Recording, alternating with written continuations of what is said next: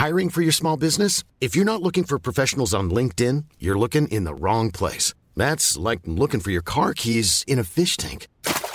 LinkedIn helps you hire professionals you can't find anywhere else, even those who aren't actively searching for a new job but might be open to the perfect role. In a given month, over 70% of LinkedIn users don't even visit other leading job sites. So start looking in the right place. With LinkedIn, you can hire professionals like a professional. Post your free job on linkedin.com slash people today. Eu sou Mário Persona e essas são as respostas que eu dei aos que me perguntaram sobre a Bíblia. Você escreveu perguntando se a Igreja Católica estaria procedendo corretamente ao decidir julgar os casos de pedofilia envolvendo os seus sacerdotes uh, dentro da própria igreja, evitando expô-los ao público ou entregá-los à justiça comum. A sua dúvida surgiu depois que você leu uma passagem em 1 Coríntios 6, 6, versículo 1 a 6, que diz: Ousa algum de vós, tendo uma queixa contra outro, ir a juízo perante os injustos e não perante os santos? Ou não sabeis vós, sabeis vós que os santos hão de julgar o mundo? Ora, se o mundo há de ser julgado por vós, sois porventura indignos de julgar as coisas mínimas? Não sabeis vós que havemos de julgar os anjos, quanto mais as coisas pertencentes a esta vida? Então, se tiverdes negócios em juízo pertencentes a esta vida, constituís como juízes deles os que são de menos estima na igreja? Para vos envergonhar, eu digo: será que não há entre vós sequer um sábio que possa julgar entre seus irmãos? Mas vai um irmão a juízo contra outro irmão, e isto perante incrédulos? Bem, a resposta vai ser um pouco longa, mais longa do que deveria, em razão da grande confusão que armaram com os termos tirados da Bíblia, como igreja, sacerdote, etc. Primeiro é preciso entender qual o significado bíblico desses termos para depois entendermos a que julgamento o apóstolo Paulo está se referindo aí. A palavra igreja nas epístolas tem dois significados: ou é o corpo de Cristo, formado por todos os salvos, do qual o próprio Cristo é a cabeça, ou é a expressão local desse corpo, geralmente identificada nas epístolas com o nome de uma cidade ou região. Esta mesma carta do, apóstolo Paulo é endereçada à igreja de Deus que está em Corinto, 1 Coríntios 1, 2 e em Colossenses 1,24, o corpo de Cristo é chamado de igreja. A Igreja Católica não é igreja em nenhum desses dois sentidos, porque se trata de uma organização com sede em Roma que pretende ser universal. Além de não ser universal, porque ela não inclui todos os salvos, ela também não é a igreja uh, romana, ou seja, de Roma, uh, porque ela deixa de incluir também todos os salvos que estão em Roma. Igreja Católica, Igreja Batista, Igreja Presbiteriana, Igreja Assembleia de Deus, etc., são diferentes organizações ou corporações criadas e dirigidas por homens, que fazem o desfavor de dividir os cristãos por diferentes denominações, impedindo assim que sejam reconhecidos no mundo como membros de um só corpo de Cristo. Romanos 12, 5 diz assim: Nós, que somos muitos, somos um só corpo em Cristo e 1 Coríntios 10, 17 diz: Porque nós, sendo muitos, somos um só pão e um só corpo, porque todos participamos do mesmo pão. E em 1 Coríntios 12, de 12 a 13, diz: Porque assim como o corpo é um e tem muitos membros, e todos os membros, sendo muitos, são um só corpo, assim é Cristo também. Pois todos nós fomos batizados em um Espírito, formando um corpo Quer judeus, quer gregos, quer servos, quer livres, e todos temos bebidos, bebido de um Espírito. Em Efésios 4, de 3 a 5, diz: procurando guardar a unidade do Espírito pelo vínculo da paz, há um só corpo e um só Espírito, como também fostes chamados em uma só esperança da vossa vocação, um só Senhor, uma só fé, um só batismo.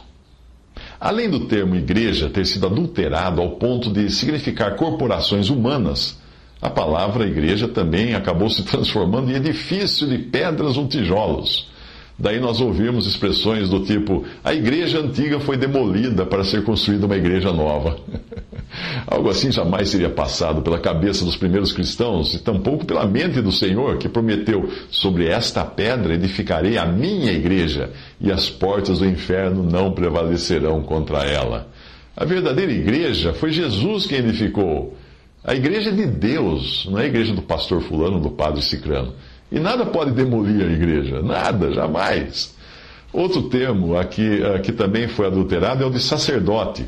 Embora no judaísmo do Antigo Testamento existissem os sacerdotes que exerciam os seus ofícios em um templo de pedras, que jamais foi chamado de igreja, ou jamais deve ser confundido com a congregação de Israel, uh, esses sacerdotes lá do Antigo Testamento intermediavam o acesso do povo de Deus a Deus. Isso é, eles ficavam no meio do caminho, eles faziam meio de campo entre o homem comum e, e Deus. Tinha um sacerdote, tinha um clero. Mas isso não tem lugar no cristianismo.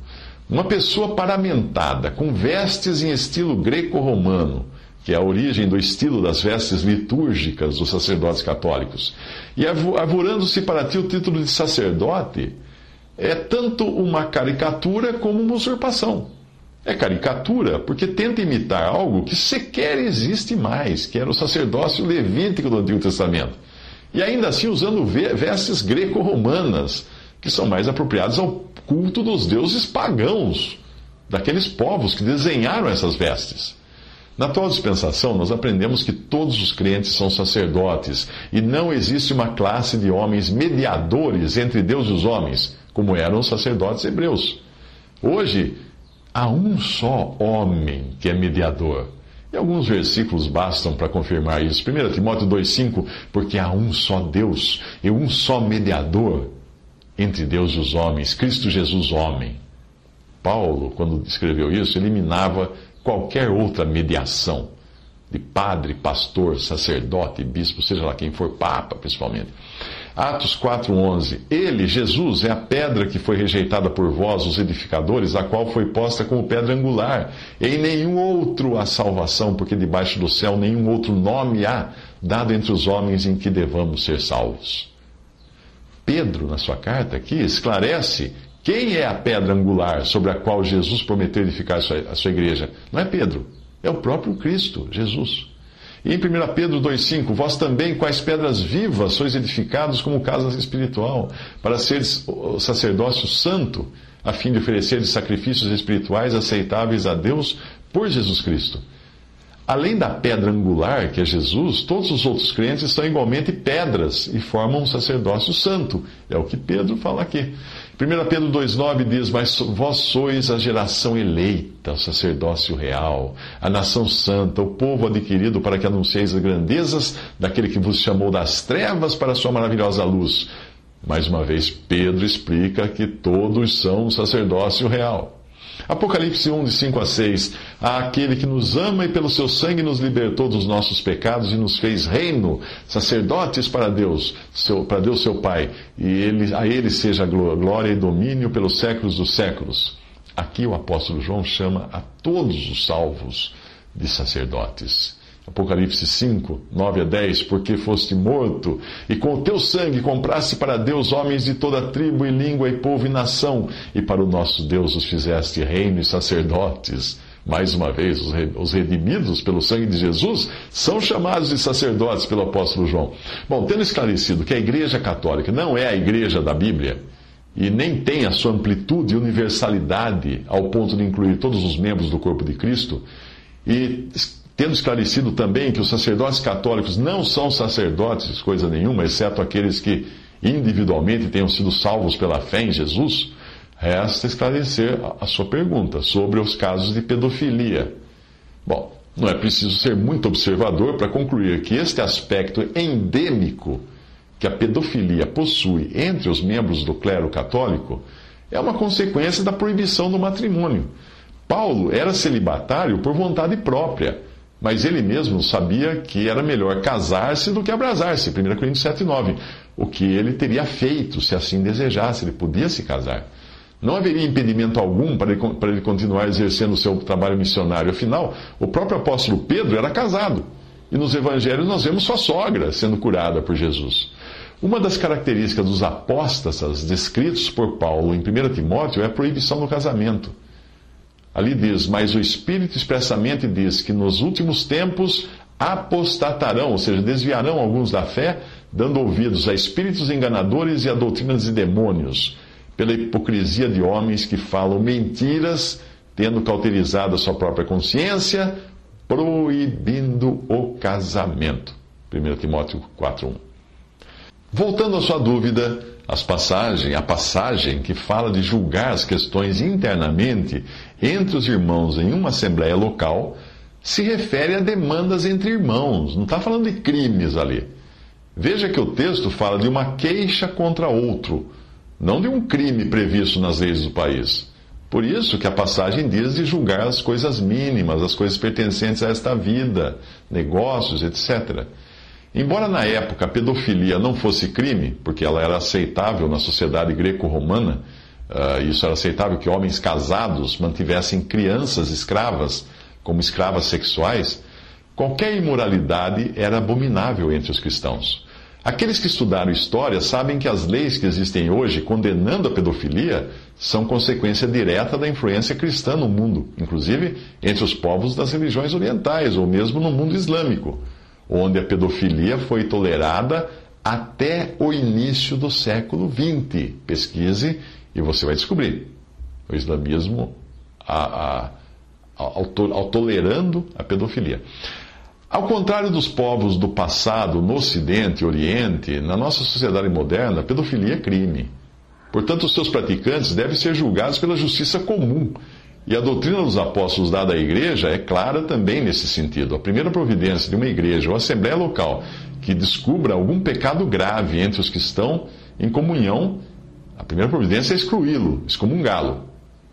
Isso é tratado em 1 Coríntios 5, para o caso de imoralidade envolvendo relações sexuais entre um homem e sua madraça.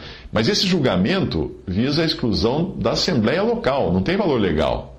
Uma vez expulso culpado, ele nada mais tem a ver com a Assembleia ou com a Igreja, no seu aspecto governamental, administrativo de casa de Deus. Ele é expulso da comunhão, não do corpo de Cristo, porque ninguém tem poder de expulsar alguém do corpo de Cristo. Mas daí em diante, ele não tem mais qualquer ligação com os irmãos e nem, nem os irmãos vão ter com ele. Se você ler o texto de 1 Coríntios 5, verá que ele fica numa situação pior do que um mero incrédulo, porque o apóstolo exorta os irmãos a nem se sentarem à mesa de refeições com tal pessoa. Com incrédulos, não existe essa restrição. Se Deus mandar, tra manda tratar com tal rigor um caso de imoralidade entre adultos, ali em 1 Coríntios 5, adultos responsáveis e concordes, imagine com que rigor deveria ser tratada a imoralidade envolvendo um adulto e uma criança inocente, indefesa e coagida a praticar um ato sexual. 1 Coríntios 5, de 9 a 13. Já por carta vos tenho escrito que não vos associeis com os que se prostituem isso não quer dizer absolutamente com os devassos deste mundo, ou com os avarentos, ou com os roubadores, ou com os idólatras, porque então vos seria necessário sair do mundo. Mas agora vos escrevi que não vos associeis com aquele que, dizendo-se irmão, foi devasso, avarento, idólatra, maldizente, o beberrão, o roubador, com tal nem ainda com mais. Porque que tenho eu de julgar também os que estão uh, de fora, não julgais vós os que estão dentro, mas Deus julga os que estão de fora. Tirai, pois, dentre vós a esse iníquo. Essa passagem de 1 Coríntios capítulo 5. Se a Igreja Católica fosse realmente uma igreja no sentido bíblico, ela não só expulsaria o pedófilo, como entregaria às autoridades. Sim, claro. Mas, como eu já demonstrei pela própria Bíblia, ela não é a igreja no sentido bíblico.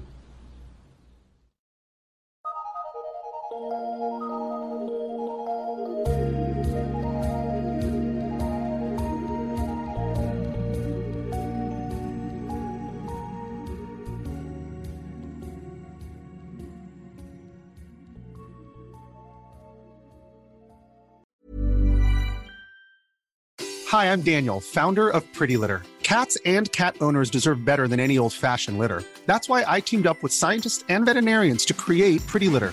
Its innovative crystal formula has superior odor control and weighs up to 80% less than clay litter.